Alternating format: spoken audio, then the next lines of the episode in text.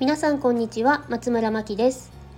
こちらのラジオでは教育オタクの私が日々実験をしながら不安を解消するために集めた子育てのコツや対応法それらを通して私が考えたことなどをお話ししています。毎日の子育ての不安やお悩みが減り少しでも子育てが楽になると嬉しいです。改めましてこんにちは松村真希です。昨日の配信なんですが子供を感情的に怒らないための対処法についてお話しさせていただきました。その中の私が実践している対処法の3つ目で、えー、感情的に怒ることで与える子供への弊害についてお話ししたんですね。そしたらあのすでにかなり怒ってしまってるんですが手遅れなんてことはないですか？とご質問をいただきましたので少しお話しさせていただきます。怒ると脳が変形してしまうとか人を信じられなくなるという結構強烈な弊害をお話ししてしまったので不安になられた方がいらっしゃいましたら申し訳ございません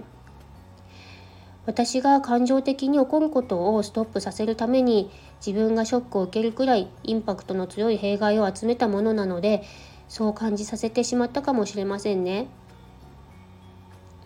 誰でも必要以上に怒ってしまって反省した経験はあると思うんです。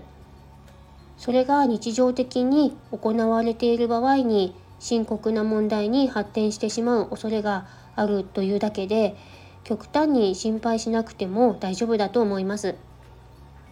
でもそのような弊害があるという事実は知っておいた方がいいと私は思っています。言い換えると怒るということは子供に弊害を与えるほど強いエネルギーということになりますのでだからこそこちらも叱る時は本気で伝えなければならないと思っています褒めることと叱ることの割合なんですがだいたい8対2くらいがちょうどいいと聞いたことがあります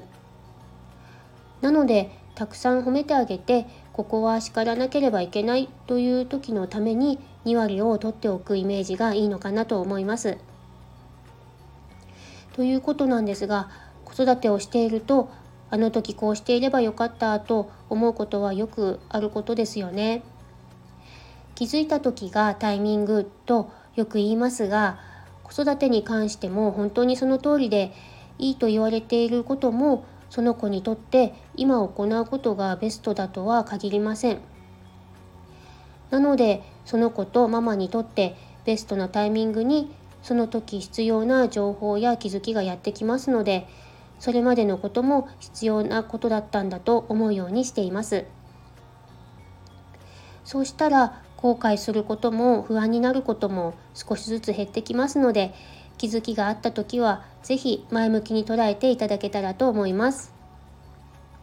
で、えー、今日のテーマなんですが話が全然変わってしまうんですけども、えー、私が、えー、教育オタクを名乗っているわけについてお話しさせていただきます。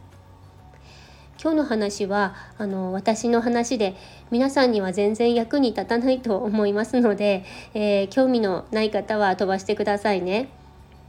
あの私は保育士保育士さんでも学校の先生でもない普通のママで子育てに対する不安から自分なりにいろいろと調べたり勉強して勉強したりしてきたというだけなんですね。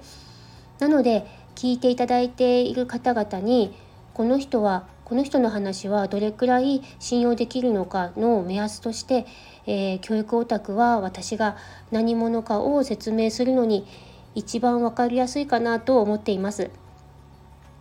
というのもあの私自身何でもなんですが情報を集めている時にその情報の出どころがすごく気になってしまうんですね。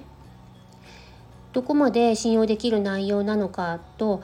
あのエビデンスが取れているものを最後まで探してしまう癖がありまして、えー、めんどくさい性格なんですよね。なので子育てについても教育科の石田勝則先生や発達心理の先生のもとで学んで直接質問をしたり本を読んだりしています。